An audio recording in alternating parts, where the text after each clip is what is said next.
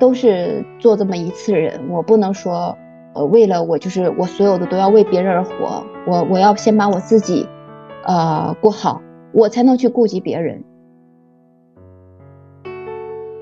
就是在那一刻，哎，我就崩了，就崩，真的是崩了。我觉得人生第一次，我就是那种崩。所以那一刻，我不知道他他怎么就把这个媳妇儿这词词叫出来了。他说：“媳妇儿，我害怕。咱们跑不动，咱们就躺平；躺不平，咱们就换个地方躺平。”所以在四十岁左右的时候吧，然后我就再一次跟他说：“我说我确定我这一生不会要小孩了。我说你你要不要再确认一下？”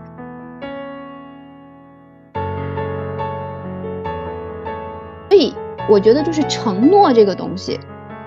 他是无法去衡量说这个人是否坚贞，也无法去判断对错。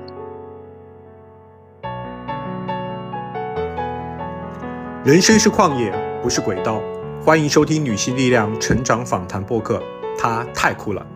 我是主播之外。我们每期会采访一个女嘉宾，她们会分享有趣的经历，她们的上坡路和下坡路。在这里，你将听到她们身处浮躁社会的自在活法，和他们在路上的更多可能性。那我们今天邀请的女嘉宾是欧尼酱，然后先请欧尼酱跟大家打一个招呼。之外你好，大家好。我是欧尼酱，跟大家简单介绍一下我自己吧。然后我今年四十三岁，就是到现在为止，我也是就是一直都没有非常清醒的意识说啊，我已经人到中年了，恨不得就是说像人们说都已经奔五张去的了。就是，但我觉得不是说我回避这个年龄，主要就是我我觉得我自己心态确实一直都没有 做好当一个中年人的准备，因为我觉得我嗯一直。就是说，对新鲜事物的那种好奇心啊，然后那种探索欲啊，嗯，然后就是让我一直都觉得说，哎呀，我这个心态，反正我觉得一直都很年轻。然后我是一个跟我啊已婚人士啊，然后就是呃，我们是一个丁克的家庭，就是我们就是决定呃不要小孩的，就是今年我们开始，今年的四月份吧，我们决定就是我们两个要嗯。来一个长途的旅行，然后做一个，然后选择一个城市，可能是旅居。但是这个旅居这个事儿呢，当时出发的时候还没有最后确定。所以说我们在路上以后，然后就是确定了，我们一定要选一个，嗯，我们比较理想的地方，然后去，呃，去生活，就是重新选择一个新的环境去生活体验一下。啊，然后我呢，就是之前做过很多工作，啊，我从大学毕业以后。然后就是做过，呃，就是在办公室做过白领，然后呃自己也创业做过生意，开过公司，呃，然后后来呢，就是嗯，还自己就是还去自学过一些那个就是兽医的知识，然后我还考了一个文凭，然后我还在宠物医院上过班，啊，还当过老师，就是在教育机构当过老师，嗯，反正就是，呃，做过。的行业非常多，然后一直到去年还就开始做自媒体啊，在就是呃大家现在都比较热门的这个自媒体平台做自媒体啊，然后我老公呢就是非常稳定的，他从毕业一直到最后一直都在做他做做一样的工作啊，就我们两个其实是截然不同的人，但是三观是非常一致的啊，然后我们两个呢是大学同学，而且不但是大学同学，还是同班同桌。就是，而且是初恋，彼此都是初恋，啊，所以就属于就是一个萝卜就在一个坑扎下去，就再没出来过。嗯，好的，嗯。但是我听完你的经历，其实我觉得和我们现在很多人过的生活其实并不普通，我觉得还是挺有意思的。比如说你的一些工作的一些经历呀，包括你现在选择的一些生活状态。那我想问一下，你觉得你是一个？嗯，从小到大都是一个不太走寻常路的人。呃，因为我生活那个年代是就是算八十年代了嘛，就是呃从出生开始，就是他他他那个年代的时候，其实还是体制内是很多的。但是我从小的时候，就是我就是有一个就是在大家眼睛里面就是比较，先说那个时候就是说不听话，有就算现在说叫有个性吧，就是我妈用我妈的话说，就是我从来没听过她的话。所以我就是从小到大都是，我是从来不会就是说别人说这样好，哎，这个有意思，我就去做这个事儿。然后你们都说好的，我也不见得认同。就是呃嗯，给大家举一个我小时候一个不听话的事儿吧。然后就是当时给我妈气够呛，因为我妈是老师，就是老师大家可能都知道，都特好面子。然后，嗯，就是小的时候是这样的，就是见了大人，就现在也是，我们教育孩子也是要有礼貌嘛，见见了大人都要问好什么，这个我是百分之百是是做得到的。但是呢，我特别不喜欢，我觉得他是违心的在夸我这种，就是因为我小时候也不是一个长得说多出挑、多好看的孩子。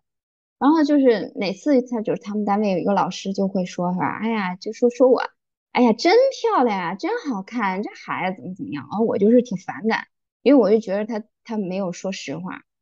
所以说他就跟我说话，他比如说我在前面走，他在后面，他见叫我的时候，有的时候我就不吱声，不搭理人家，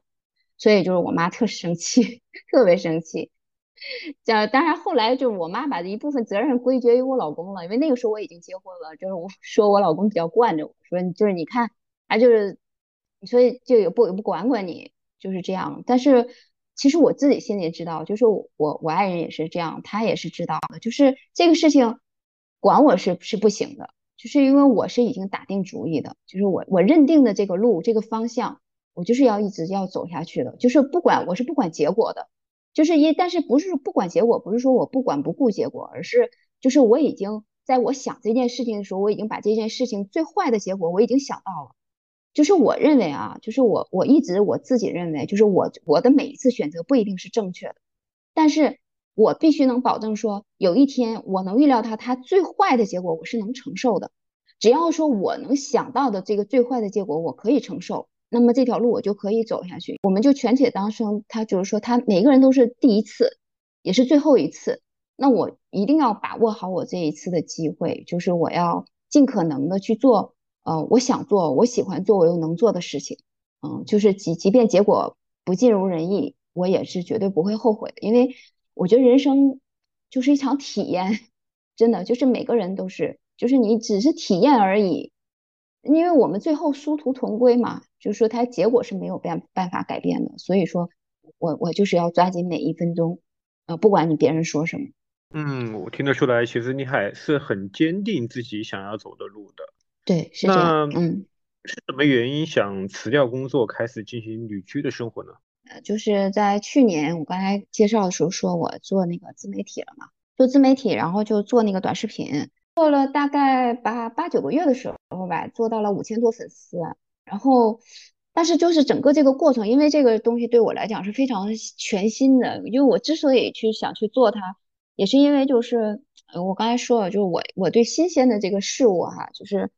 我我都非常想去尝试一下，然后我就开始买了一些设备，然后就开始学习，然后那个看人家怎么讲的，就是这个怎么就是做了很多的准备工作。那做了之后呢，就是一直做的就是都很难，从开始做到最后，就是我我被那个所谓的咱们现在都知道流量啊，就我我一直陷入到流流量的这个焦虑当中去。就比如说我发了一个短视频，然后这个流量很好，可是我那好不过三秒。三秒之后，我马上就陷入到，哎，我下一个会不会好？哎，所以就是那个，我一直就是去年一年一整年做，就非常难受，一直到就是后来就是涉及到就是它要变现嘛，然后就是呃，你变现和你最初最初做流量可能要有一个小小的调整，然后我那个时候调整就也也不顺。那其实真正它能不能变多少线，对我来讲，其实真的。这个说实话，就是因为也没到说就等着米要下锅啊什么的程度，就没有对我没有那么重要，因为我本身也就是想体体验一下这件事情，看我能不能做。但是就是真的是遭遇了我，我感觉是我在 一生中吧，就是去做在做工作的时候这一次滑铁卢，真的就是啊做的非常崩溃啊，然后就是怎么做都不对，就是那种拧吧，那我从来没有在人生就是这个。这么焦灼过啊，就是放也不是放呢，哎呀，觉得之前的努力都白费了；不放呢，又觉得，哎呀，怎么就做的这么拧巴？呃，终于也又又一次体现了一次，就是经以前经常在视频里会看到说，有些人啊，就一个成年人在大马路上崩溃痛哭。然后我以前还想，哎呦，这有什么过不去的事儿能这样呢？哈，但是当然咱也理解，可是就是你这个人类的悲喜是不相通的，就是你你只能理解，但是你并不能感受到。但是就是有一天那个时候就是遇到了就很就是有一段那有一个月之久的那个平静了吧，然后那个视频拍的我呀，哎呀，那个那个那个就是就别提了。然后就是一直到拍出成片以后，我仍然自己也不满意，然后就是还得补一个镜头，就是在那一刻，哎，我就崩了，就崩，真的是崩了。我就人生第一次，我就是那种崩溃，因为工作。然后我就，呃，我当时记得我老公就问了一句，其实他就是无意识中的就问了一句，说，哎，今天那个怎么弄那么晚，就还在弄，那天都很晚了。然后我就突然间就是那种特别大声的那种尖叫，哎，真的就是那一刻，如果。呃，记录下来，我自己可能都觉得那不是我，真的，我就就是就是非常，还是就是可能就是那个把所有就是人说吃奶的劲都要使出来了，就我我就是想把心中的那种，嗯，说不出来是 有点委屈呀，还是这种，呃，各种情绪吧，我就是想把它通过大声的那种尖叫，想把它喊出去，就那种感觉，我想把它吐出去那种感觉，嗯，所以说就是。当时，因为我老公也没有从来没有见过这个阵势，跟我相守，嗯，我们两个是呃从大学到现在是二十三年认识，然后我们结婚都结了十八年了，他从来没有见过这个阵仗，然后他真的他懵了，然后他当时他也不知道该怎么说，就是他也插不上话了，然后我就一直持续那个状态，大概得有，我觉得差不多可能得有一分钟，然后他就突然他就抱着我，就特别紧的抱我，然后就说那个。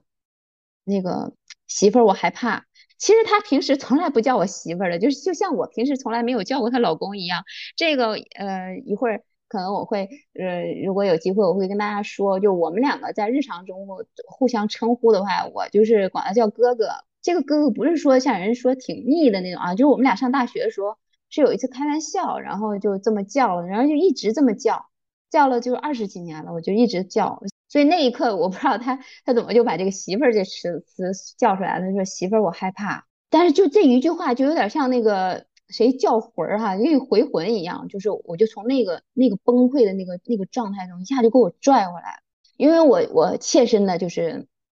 感受到了他这个语气中的那个他真的怕了，真的就是那种害怕恐惧。然后我突然觉得，就是我我我不应该这样，我真的不应该这样。就是我发泄我情绪是没没问题没错的，但是我我我不应该，我应该我我应该就是去解决问题，而不是这样，就是我吓到他了，然后我让他就是让一个爱我的人担心了，一个那么爱我的人，然后他在看着你痛苦，我觉得他那一刻的感受，我觉得他应该比我就是他的痛苦一点都不会比我少，平静下来，然后我也没有动，然后后来隔了。一段时一一一个时间吧，然后他他就说，他说咱不咱不做了，咱不做了，嗯，就是他能挣一个亿，咱也不做了。但是我我我那一刻，我我没有回回回答他，就是我我自己在想，我要怎么办，我要怎么做，我要怎么把我自己从那个坑里面要拉出来，啊，然后我就说没事儿，我没事儿，我说你去给我倒点水，然后他就去给我倒点水。我就跟他说：“我说这个，我说我先不做了，因为我现在这个状态没有调整好。嗯，也不能说我就是做不了它，但是我觉得我现在的状态做什么都不可以，因为我觉得我已经严重的，就是我都快接近就我病了，嗯，就是就是这样。所以我说我得我我确实得停下来。嗯，我老公说，嗯，对对对对对对。然后，嗯，后来，嗯，我就。这么这么几天，然后我我就是在跟他说我的想法，就是我们两个这么多年一直都是这样保持的，就是有问题的时候要说出来。然后我就讲我这个过程，我的心里是怎么回事啊，什么什么的。最后我说，就是我，我我哥哥说那个，哎，就是其实你已经展现了你最好的那一面了。就是人都是你不可能你做什么都可以，可能就是因为你呃前半生那个。让你想做的事情你都做了，做的还行，所以说让你觉得说你什么都可以做。其实这个你做的已经很好，你已经超越了很多人了，可能是很多人可能从零都没有突破就放弃了。你你现在已经做的很好了，说就是咱们呃实在拿不动的东西，咱们就放下吧。我说我说我也是这个想法。他说，然后他当时还其实他是一个理理工偏就是搞金融的人，他是偏理理工男的那种人，他不太会说话的。然后当时他说了一句说，咱们跑不动，咱们就躺平，躺不平，咱们就换个地方躺平。呃，他这一句话就是，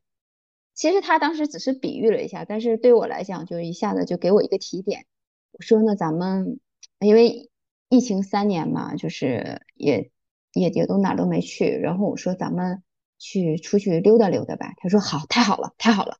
呃，我说哎，我说但是你能能请下来那么长时间的假吗？他说没事没事。他说正好我这哎最近这玩意儿也不死不活的，说挺好，正好咱俩一起去。然后就是就是这样，然后我们就就就同意了。然后他就开始去办他的那边的那个离职的工作。然后我我这边就是。啊，把就是所有的这些东西，我就有一段时间，就是我那个平台，我都我都不浏览了，然后我就是把我自己要摘出来，啊，就是彻底要要不先把我自己从那坑里先拽出来再说，嗯，然后就这样，然后我们就收拾东西开始要准备，因为我们是呃想是说呃自驾呢还是什么，后来想就是想做一个长途旅行嘛，那就是自驾吧，这样比较这个自在一些，然后我们就开始打包东西啊，准备一些路上用的东西。嗯，就是很快，也没有多长时间就出发了，也没有那种就是说根本没有什么目的地的。我们俩当时决定，因为从东北走嘛，就是一路就是呃路线就是往先往云南去，因为就是就这么个线路，然后就是我们就从河北，然后河南，然后一直湖北、湖南，中间还去了趟四川，然后就一直往云南穿，云贵川就是一路贵州。然后就在这个过程当中，就是哎呀，只是体会了一次，就是啊，这种这种旅行真的感受棒极了，太好了。就是你没有什么确切的目的地，然后你就一路走一路看，然后也不着急。可能我们有时候到一个地方，就是啊，沿街找一个地方吃吃饭，然后去溜达一下，然后去逛一些小店儿啊，然后就这样不着急的慢慢悠悠的，然后可能会跟这个民宿的老板去聊。下一个目的地，然后民宿老板会给你一些建议，然后我们可能随时又改变了路线，就这样一路，嗯，然后我们就突然觉得说，哎，就是也是有一天我刷一个什么视频吧，就上面讲就是现在一个旅居啊，然后就是这个这这个女孩子她就是到云南就是做了一个旅旅居，她是个写小说的啊，然后我就突然说，我说，哎呀，咱们也做一个旅居吧，就是也到一个地方去。就是跟咱们东北完全不同的地方，我咱们去体会一下。哎，就是我老公当时就是他也非常同意，嗯，就是我们俩算一拍即合吧。然后到了 云南时候，就是嗯，感觉就是正好赶上那时候还云南地震了，哎，然后在那儿说说实话吧，就吃的多少有点不习惯。然后就是说，哎，那就再往西开一开吧，因为云南就是西南了嘛。然后再往西就往往海边去一去。然后我们就一路就是又又开了，然后就开到了北海。嗯，到了北海之后，然后我们到这儿就决定，嗯，就是哎挺好，嗯，一个不太大，也挺安静，人口也不算多，然后这样一个海边城市，呃，我们就决定在就留在这儿了，说然后就就租了一个呃房子，呃，一个靠那个离海边很近的房子。嗯，然后就到现在已经两个月了，嗯，感感觉还不错。我听了以后真的好羡慕你们这种神仙眷侣这样的一个生活，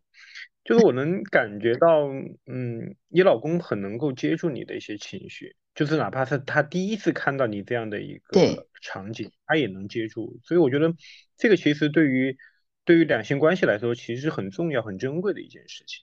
是的，嗯，是的，嗯。后来当初是什么原因，然后选择嗯去做一个丁克？你选择做丁克这样的一个决定和自己的这种成长生活有相关吗？是因为我们两个是大学的同学嘛，我们是呃先是同学，然后呢是朋友，啊就是同学处的非常好的。同学，然后就是朋友，很好的朋友，从朋友，然后又变成恋人，从恋人一直到结婚，他这就是这么一个过程。所以说，我我们两个很，其实很多东西吧，它都是自然而然的。所以说，就是我们两个，嗯，结婚一直到我三十五岁之前吧，我是一个工作非常认真的人啊，就是当时就是还在上班啊什么的，我就是一个非常认真的人，嗯，也很努力，嗯，所以就那个时候我就一直都说，就是偶尔提起来，就是家里人有提起来说小孩什么那事儿，我就说，哎呀，等过两年吧，这个工作现在正忙的时候，所以说就是我一直都是说工作忙，但是一直到三十五了。我我我大概齐吧啊，就是这个没有一个没没具体的那啥，就大概是那个年龄段的左右的时候，就三十五岁左右的时候。然后那个时候，因为就是你你开始往四奔了嘛，就就是双方的父母都开始很着急，尤其他是独生子啊，我还有个弟弟，但是我妈也也很着急，因为她总觉得你再晚了对我身体不好，她是这个考虑角度。然后呢，就是呃我老公的父母呢，他也很着急，因为。就是岁数大了以后，他就渐渐的他没有事儿做了，他他退休了，然后他他没他没有事儿之后，他就呃开始注意力 在转移。我觉得很多父母想要下一辈都是这样的，可能他这个注意转移了，他就想说，哎呀，我怎么才能更开心一些？然后就是开始催我们，嗯，因为催的多了，你就不能一直在忽视他了，因为你总要给一个正面的一个回应嘛。然后那个时候我就。开始正式的开始想这个事儿，嗯，一开始想的时候，哎呦，就是我满脑子想的都是，哎呀，我只要一开始怀孕，可能我要，因为我这个有一个问题，就是我从小身体就不太好，然后小的时候我就得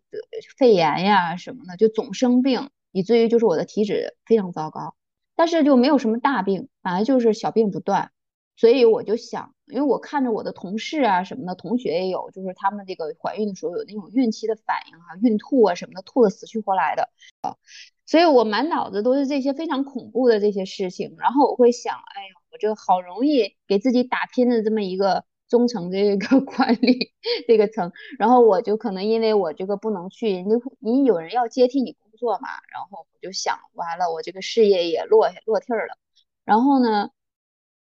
啊，还想这个身体啊，我就是看着有就有朋友他们生产之后，这个身上长那个妊娠纹啊，然后，哎，然后这个五官也变肿啊，然后身材变形啊，然后还有什么，呃，还就是生了之后，你可能还要每天要无数次的送奶啊，然后还要，哎，要花时间就是什么养啊，择校要陪他玩，要陪他去什么什么。就那些游乐的地方，反正我满脑子全都是这些东西。我一想，我一开始规划这件事的时候，我满脑子都是这些，就是我一个正向的这个都没有。其实我后来啊，就是当我最后放下这件事情的时候，我回过就是在想，其实孩子他本身来讲，如果你喜欢这件事情，你也喜欢养孩子，你享受这个过程的话，他是可以可以带给你很多呃正正向的能量的。因为他是在成长，你可以伴随他一直一起成长的，在这个过程当中，只要你享受，你会发现无数的乐趣。但是我那个时候，我真的我一个也没有发现，就是我没有一个这样的出现，所以，我我意识到一个问题，就是怎么就这件事情，我怎么就这么难受呢？所以说我就是那个时候，我意识到，就是说这个事情是我不喜欢干的事儿，我。不想去选择去这一项的事儿，就是我，我可能一生中我有无数个我想选择的东西，我想着去做的事情，但是这件事情无疑就是我肯定是不喜欢的。我要是喜欢，你看我之前做的所有的事情，我从来没有说第一时间先把那些困难想出来，所以我那个时候就想，我大概是不适合做生小孩这件事情。但是所以说我就是想好了这件事情以后，我就。嗯，去跟我哥哥，就是我，我就跟他进行了一次非常，呃，比较稍微正式一点的沟通吧。啊，因为我觉得人这个结婚生子，确实对人普通人一个普通人来讲，确实它是一个大事儿，嗯，是一个大事儿。然后我就说，嗯，我就把我自己所有的想法都跟他和盘托出，就是我我所想的。然后他听完之后，没有什么。呃，就是他一直都是那样的，就是没有什么过激的一些什么反应，什么也没有，他就只是说啊，那你想好了吗？我说我想好了，嗯，他说行行，他就这么说，但是当时能看出来，其实他也是呃在在犹豫啊，在想什么的，嗯，后来就是接下来的，一直到快到四十岁之前这几年吧，就是也也进思想里面其实也进行过一些反复，嗯，因为就是传统的一些观念对人的影响，我觉得它是深入骨髓的，就是你一代一代在基因里面就留存的，生儿育女啊这件事情。是不是对人生，就说，嗯，尤其是说大家比较关注的，就是所有老年人也在说说啊，你这就不看我们老人，就是说，嗯，哪怕你自己，你到老了啊，你这身边也没没有个照应的，是不是？然后那个生病了怎么办？呃，到老了怎么办？就是这样，就是这些问题其实都想过的，在这些年当中，我陆续在想，所以说一直到呃，也就是将近四十岁的时候吧，就是那个时候我就非常坚定了，就是，嗯。就是我经过了这么多年，我再去再次去想起来的时候，虽然没有当初想到的那么多那么恐惧的那个事情，但是依然我不觉得我会，就是没有一个 enjoy，就是没有一个很享受的这么一个一一个一个概念在我脑子里面。我只要想到它，对我来讲就是，嗯，我我就想，如果就是比如说我喜欢小孩儿。那这个孩子不一定非得是，就是非得是要我生的。那那孩子就是孩子，你享受养育这个过程，其实你你大可你你就你你领养一个孤儿也没有问题。但是我真的就是我我没有想去做这件事情，就非常单纯。最后这个问题就从复杂，它化繁为简了。在我的概念里面，就是最后它归结一句话，就是我不想做这件事情，仅此而已。那么就是对于我。哥哥来讲，我觉得我要我也要尊重他的，因为我有生育权，他也有生育权，就是我不能去因为我的喜好去剥夺他的喜好。万一他非常喜欢呢？万一当时他对我说的时候，他只是没想好呢？所以在四十岁左右的时候吧，然后我就再一次跟他说，我说我确定我这一生不会要小孩了。我说你你要不要再确认一下？如果你确就是你无法确认，你很犹豫的话，我说我们莫不如从现在开始就是互相成全。呃，对我我当时我记得我非常清楚，我用的是这四个字，我说我们要互相成全。嗯，就是之前的一切，咱们互相都没有辜负对方。嗯，我很感激，也很感恩。说但是呢，这个人生在很多岔路口的时候没有办法，可能你夫妻也是一样的，他不一他他是。有交叉，有的时候可能你就会平行，就没有办法啊，人各有志嘛。然后我这个时候，我跟他说完之后，他说他也，我觉得我我哥哥是这样的，他想想了一会儿吧，他就是这个事情没，好像就是就是当天吧，我记得他就跟我说，他说，也就很简单一句话，他说这个世界上没有谁会比你更重要，对，就是他很少会能说出来这么文艺的话，我觉得 就是。我在我们俩这个呃一一这个这将近四十年的这个就是将将近二十二十几年的相识的过程当中，就是他很少他说我我觉得这个世界上没有谁会比你更重要，嗯，所以就是这么一句话吧。当然在这个过程当中，说实话他也承受了很多来自父母的这个压力，对，但这个压力真的从来没有转变，因为父他他的父母呃跟我们不在一个城市。所以说，就是 因为见面也是有限的，然后他他是每次见面都会被问啊，被说呀什么的，可能也会会被问。但是他的父母人也很好，就是呃，可能也会有一些想法的。那老人嘛，我是非常非常理解的。对这这个问题上，我非常理解，因为你看的其他的老人都有呃私私下有承欢，然后自己没有，他他可能也会觉得有一些寂寞啊，有一些失落吧，然后。但是没有办法，我觉得人呢是这样，就是都是做这么一次人，我不能说，呃，为了我就是我所有的都要为别人而活，我我要先把我自己，呃，过好，我才能去顾及别人，嗯，所以说我们两个在这个不生育这个问题上，整个的心路历程差不多就是这样的，嗯，之外。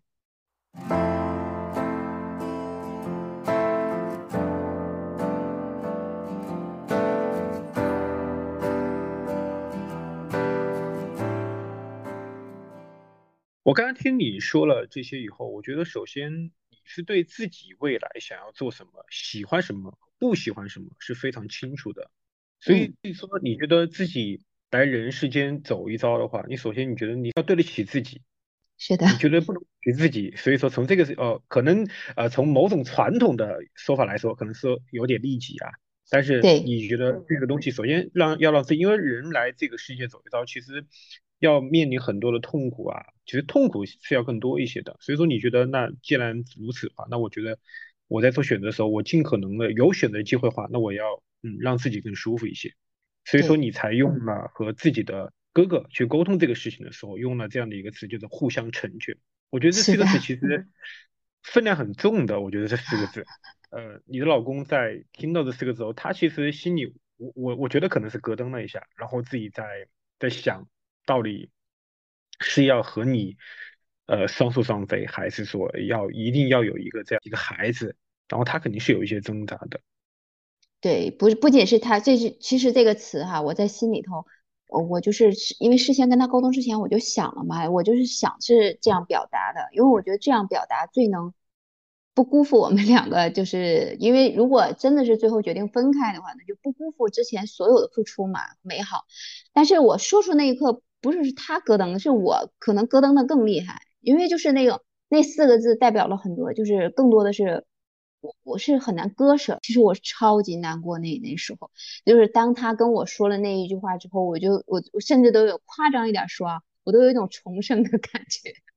真的，嗯，其实确实是，嗯，我我就是我就是很久没有人跟人在讲过这段经历，啊，就是现在说起来的时候，我我依然是就很动容，嗯，是这样。如果有一天，比如十年后，如果有一天。你哥哥他后悔了这个决定，你有没有想过这样的一个场景？啊，就是我，我不是最近做那个，在一个那个社交平台上，我又发了一个那个文章，你看到了是哈？然后那个就是那个呃，发我这个就是发了发了一个，就说我我这个好的我我的哥哥我的婚姻呢，让我成为成为了一个中年少女嘛。然后很多人就说，呃，上面就是。各执一词吧，有的人就支持，很赞同，也佩服我。然后好多好多人呢说你很自私，然后也好，哎呀，太多了。就你刚才提这个问题，简直了。你你要是在在在我那下面发帖的话，会很多人说你是他们的嘴替。然后就 说好多人问我说，就是如果有一天他后悔了怎么办？而好多人还举举了好多的例子例子，就是。某某某男在五十岁的时候就变心啦，然后后悔啦，然后就跟别人生孩子了，有说生生那个私生子的啊，还有就就就分开的，反正什么的都有。然后我当时看的时候，我就是我每一条，我一开始刚有这个帖的时候，我每一条都拿给我哥念一遍，我说你看多搞笑。然后多了以后，完我就想哈，其实就是我我其中有一个，我记得有一个帖子下面我是。是剩下那些，我觉得带有一点攻击性的这种的，我就都没有回复，我不置可否，因为这个问题本身对我来讲不是个事儿。但是就有一个非常诚恳的，他在，嗯，他在请教我，然后就是说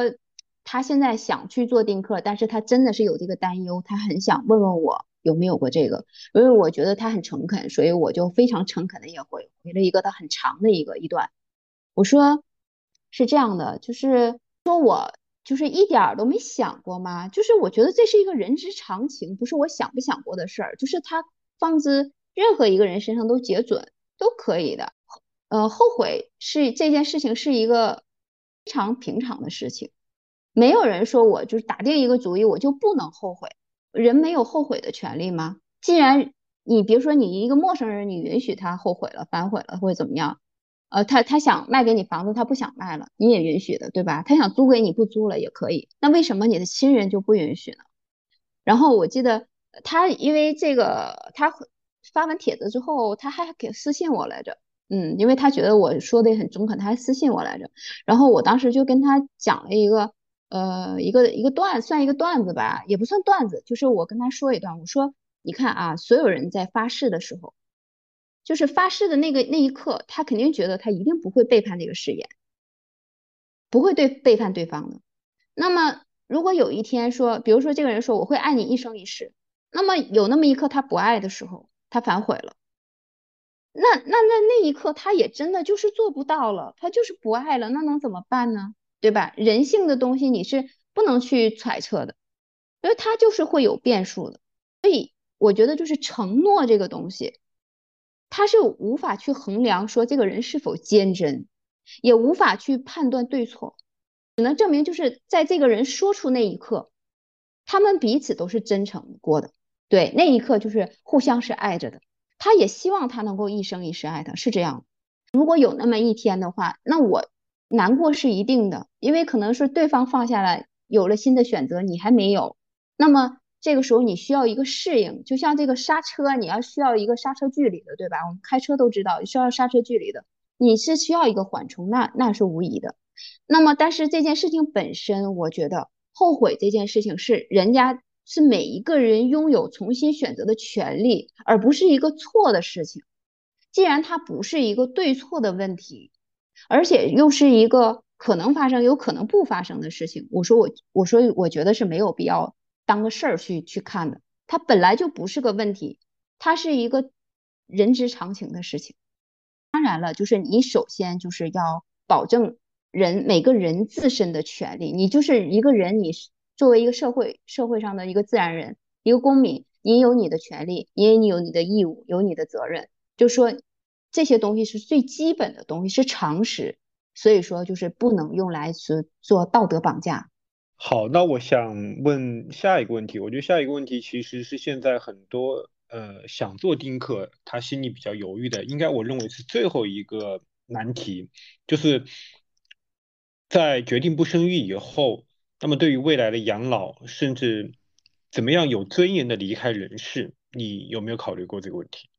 啊，那当然，就是呃，可能二十几岁的时候，甚至三十几岁的时候，这个事儿。我都是从来没有想过的。到年龄更大，尤其是决定彻底不要孩子，因为你不想，有人替你 想的非常周到，周边太多的人，亲戚朋友什么什么，他都反复在提醒你，就说有一天这个到老了，你现在怎么活，怎么就包括这次发了帖子以后，很多人也在说，说你现在呃说两个人怎么开心，怎么来，怎么玩，怎么自由什么。哎，总有一天你玩不动了，然后你到老了，你生病了，然后床前也没有一个伺候你的，然后那个呃，或者是你们两个人有一个人先走了，然后怎么怎么样，说你这个孤苦无依啊，这个孤独终老啊，最后凑在死死了，凑在家里都没人知道，就是还有这样的，呃，然后我我想要是一个没有做好心理准备的人，看到这些东西，我觉得他可能很难接受的，很难承受，甚至所以说，我觉得。呃，现在这个社会啊，就是这个人们在说一个一个一个事情，可能你你本身你初衷是善意的，但是真的是要注意一些言辞的一个方式啊，就是网络上可能会形成叫网暴，对。然后我，但是对我来讲，真的就是没什么，因为这些东西，我我是这个人是这样的，就是我是框架型的这样结构的人，就是我的思维是闭环的。就是我在想去做一件事情的时候，我一定是从头到尾把这个框都想好了，然后我把它最坏的这个结尾想好了，然后我决定没问题，我才去做。所以这个事情也是，嗯，养老这个事儿是生老病死是一个自然法则，就是我们每个人你是无根本就是你谁也无法逃脱、无法抗拒的。那么到生病这个病痛，你就算有十个孩子、一百个孩子，没有人能替你去痛。你是要自己痛的。如果说到临走的那一天，那我如我我如果我就算有孩子，我更希望陪伴我身边的是我我哥哥我的爱人，对，因为他是最懂我，然后我也是在他这是最放松啊，我我希望是这样的。所以如果有一天，比如说是他先走了，而剩我了，那么这个余下的时间，未来的那个世界，未来的那那种。可能会发生的孤独，以及我可能面临的这个悲伤，那个都是有未来的那个我会去承受这件事情，因为我现在要做的是，我要做好我现在的每一个当下，我做好，我让我自己内心足够强大，我把我所有的事情都想好，那么到那一天也自有那个时候的我去面对，真的不如去想想，你要是真是上升到说到老了，呃，生病了怎么办？生病了最需要的，呃，不是孩子，是钱。对，就我我是这，咱客观点说，你你生病得花钱看吧，然后你得有保险吧，是这样的。那么到老了那个最后那一刻，你所承受的那个痛苦，没有也没有人可以替代。那你你到老了，没有人会想，就是你你总要一个人走吧。然后就是怎么能没有，嗯，很有尊严的去去离开，说这是我我想，如果有真的是到老了的那一天，可能我也会，呃，有如果身边没有人了，我会在我还有能力。的范这个这个情况下，就是我还能表述的时候，我可能也会也会留下一份东西。社会人员如果有一天，比如说他他看到了我，他看到了一个不能自理、不能动弹、即将要离去的这样一个老人，那他是我身边一定会摆着这样东西。我会告诉他，你不用去，就算我有钱，你也不用拿着钱去过去过度的去挽留我，对，你就让我毫无非常有尊严的、体体面面的，然后自然的离去就可以了。所以说，我觉得。嗯，没有必要就是过度的去不知所措啊。我们都是一个人来的，那注定是要一个人走的。所以说，就是人人人是活的这所有的这些，就说到养老和生死，那就是到我们的终章了。到最后的时候，也应该是给我这一段旅程画了一个呃逗号而已。我觉得它就是它不是一个句号啊，它只是一段，就这一段。但是如果有一天，比如说我活到那一天的时候，哎呦，我突然我就又，我就勇气又没有了，没有就没有。到那一天，我想我我一直能，就是你越是知道结局就是这样，那么我我觉得人可以反推一下，我们越应该反推，就是说我要活好，那真的是你应该活好，就是因为我们这个是直线是单向的一个单行线的一个一个时间段，就是永远不可能往回走，你就是一直在往前走。那么我们就是更应该珍惜眼眼前我们的当下，因为每一个下一分钟、下一小时就是你的未来。所以说我就是觉得，呃，越是知道这个结果，一个必然的结果，那么我们更应该活好当下。当你们决定丁克经营这种丁克类似的这样一种婚姻，包括你们俩之间的话，该怎么样去提供相应的这种情绪价值？能不能就是给想要去做丁克？的这样夫妻能够给他们这样的一些建议，如何去经营，如何用情绪价值，以及呃这样的婚姻该怎么样的去保鲜？呃，看有个那个剧叫《知否》哈，就是那个那里面那个女主角主女主角那个赵丽颖演那个明兰，她说说你看一个人呢，呃，你要看他的最低处，对，就是他的底线，他的底线你能够最低处你能接受，那么在你日后的婚姻里就没有问题。我我后来看这电视，我是非常认同的，这也是我一直就是恪守的。那么所以说，就是在日后过日子，虽然我们的日子过得就是呃就那样吧，就是一个非常普通的家庭，就是呃我们各自都在努力，但是呢也没都没有取得什么大的成就，而且就是他无论就是他事业上遇到什么高高低低的时候，我给他的永远是支持和鼓励，我从来没有去踩。就说哎呀，你怎么哎连个钱什么也挣不着大钱呀？什么这人家都住什么房子、什么车、什么什么的，就说我们尽我们所能能过到我们的日子就 OK。然后嗯，再一个就是我们两个人都是都特别能善于发现彼此的优点，就我们不太去挑对方毛病的。然后就是发现优点，就是可能在外人看来这根本不是个什么优点，但是在我们彼此的眼中就是哎就是优点，就是比如说。呃，我跟他一吵架了，我就会先示弱。就我，因为他挺犟的，真的吵起来的时候，他是火是下不去的。但是那个时候我会示弱，因为我并没有想把我的日子过过散了，是吧？然后我就先示弱，因为我知道他一旦火下去了，他就起不来了。然后等他下去的时候，我就会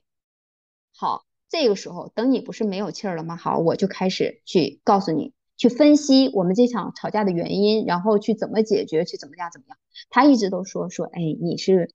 嗯，非常理智的，而且就是咱们两个能能一直很好，就是你是头功，你你一直是你在主导，啊，所以我们两个就是从来不吝啬赞美，经常，尤其是我，我是最愿意去赞美他的。然后还有一点呢，就是遇到问题呢要鼓励和支持，就是。呃，我记得有一次，他那时候就是工作中出了一个大的差错，然后可能就意味着要罚款啊什么的。嗯，就是都都就是包括他爸爸都在指责他，说他丢三落四啊什么的。但是我那个时候就是真的就是遇到这种大的事情，我们互相都是，就是我我是提前就告诉过他，我说如果有一天我犯了什么错或怎么样，你不要先来指责我，因为指责没有用，你要先来平复我，帮我想办法，安慰我。然后他就是他有一个特别大的优点，就是每次我跟他提出这事儿，只要他认同，他就会以后会做得很好。然后就是我对他一直都是这样的，就是支持鼓励，就是即便这个事情一开始我是不同意的，但是如果我看他非常喜欢，非常坚持，那我就是支持。对，因为每个人都有自己喜欢要做的事情的权利啊，就是人的一生，说不长也不长，说短也不短的。然后就是你能一直活在你自己喜欢的事情里面，这个才是真的是活过的。其实我觉得，就是一个人如果他去喜，呃。不喜欢你了，或者是怎么样，去喜欢别人，或他一定是，就是他的某些需求，呃，被忽视了，然后他得不到满足之后，他才会外求。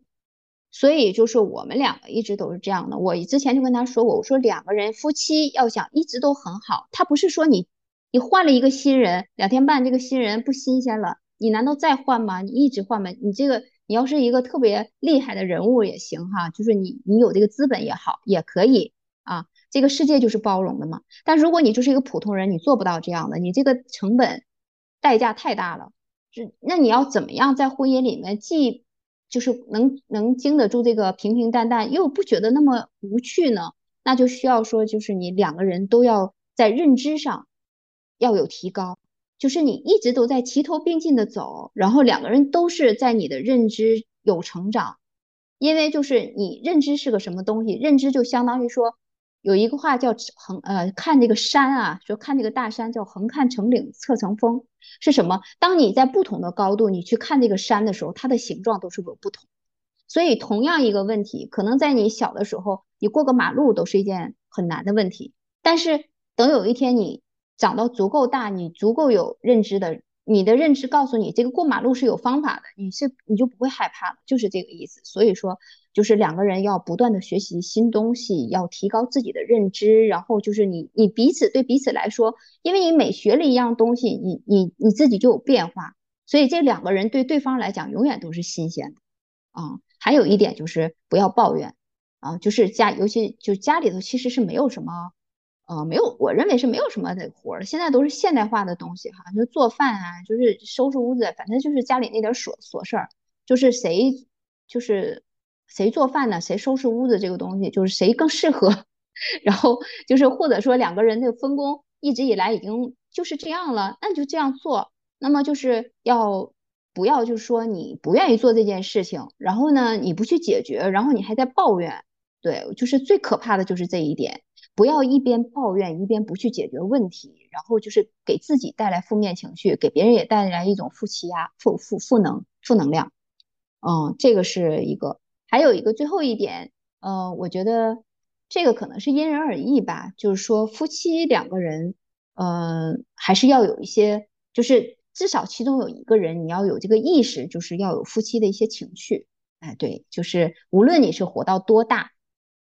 就是你你们两个已经多大岁数了？就是是年轻还是年老了？就都要有情趣。对，夫妻之间属于两性的情趣是要有的。就是嗯，要有一些啊小的言语啊啊，让有一些肢体的接触啊。就是你你看，就是比如说像我跟我哥哥，就是这么多年来讲，我们互相之间的拥抱啊，就是亲吻啊，就是从早到晚，这个是不不会少的。就是也没有刻意，就是早晨起来一睁开眼睛，哎，我们就要亲一下，就是哎，早晨起来了，好，很牛，很很牛，我们又活了一天，然后我们又见面了，然后就就是就是我这是一种感触啊，就是实际上就是可能一句话都不会说，但是就是哎，轻轻的吻一下，然后呢会有就是晚上睡觉前，我们快要晚安之前，就是我们会拥抱，然后就是。可能到真正睡觉的时候，可能哎两边因为自己再到一边去睡，可能就是更放松。但是在这之前要拥抱啊，要说一些啊，可能因为我这人也是，就是我在我我在外人面前是不会的，但是在他面前我就很能撒娇。然后就是人家都说嘛，撒娇的女人最好命。其实可能也是男人，可能别说男人啊，我觉得任何人都是，就是这种呃示好啊，然后就是我喜欢你啊，表达出来我喜欢你。的这种情绪，我觉得没有人不喜欢，除非他不喜欢你。对，只要是双向奔赴的，我觉得这种呃都应该是很很喜欢的。所以说，我觉得如果说真的说有什么婚姻保持保鲜的秘诀啊，还是什么办法呀？我觉得这些年来我们一直在经历的和在调整的，也就是这大概是这些吧。然后我觉得是，呃，两个人相处啊，他随时随地，因为人是在变化的，所以说你这种方式方法可能也随时随地都要调整。对，尤尤其是比如说女性啊，她可能到一定年龄到更年期了，更年期会有因为激素的水平，它会有很多变化，它会有情绪的焦虑。那这个时候你要提前就给你的伴侣、给对方要告诉他，我到那个时候我会怎么样。然后呢，你不要着急，也不要害怕，也不要烦躁。对，你要怎么帮我一起去度过那个难关？就是有些事情，呃，你要所以说一个人你要掌握很多常识，你要有。我觉得一个人终生都不能放弃学习，不一定是非得学习语文、数学啊，就说你要学习各种常识啊，你要要要要知道很多东西，然后你去提前去预警这个东西，就是永远永远是防范大于去治理。对，就是所以说，我就很早就跟他说了，我说你看我现在四十几岁了，很快可能是比如说面临女性的这些问题，你要怎么怎么样，要帮我啊，到时候不能嫌弃我啊。所以说，你要提早让他做好的心理准备，到时候他也不会慌啊。就是有问题，大家再解决。所以说，这个东西就是我可能我觉得这是一直到一生，我们这一生的时间都是要去做的功课。嗯，好的呀，谢谢你这样，然后跟我们分享这么多东西。我觉得其实，呃，不管是在路上的要想要去做丁克的，嗯，夫妻或者是独生女性。还是说，呃，就是已经决定在这条路上走了，我觉得听下来还是蛮受用的。啊，其实就是一个普通人的一个经历和感想吧。就是如果能够帮到某个人的话，嗯，我我内心也是非常开心的。然后也非常感谢之外给我这样的机会，因为一个普通人是很难很少有机会说，呃，接受别人的这样的一个分享啊，然后还能拿出来给大家去听啊，就是。我很感谢你，也感谢就是每一个能听到我这个声音的每一个人。嗯，我们也都是有缘分的人。嗯嗯，是的，我们都是听到这档节目的，然后听到你这样的这个分享的，我相信都是有缘的。那我们今天嗯就先聊到这里。啊，好的，也希望之外的节目办得越来越好。嗯，好，谢谢谢谢我李佳。嗯，好，嗯，好的，好，拜拜。嗯。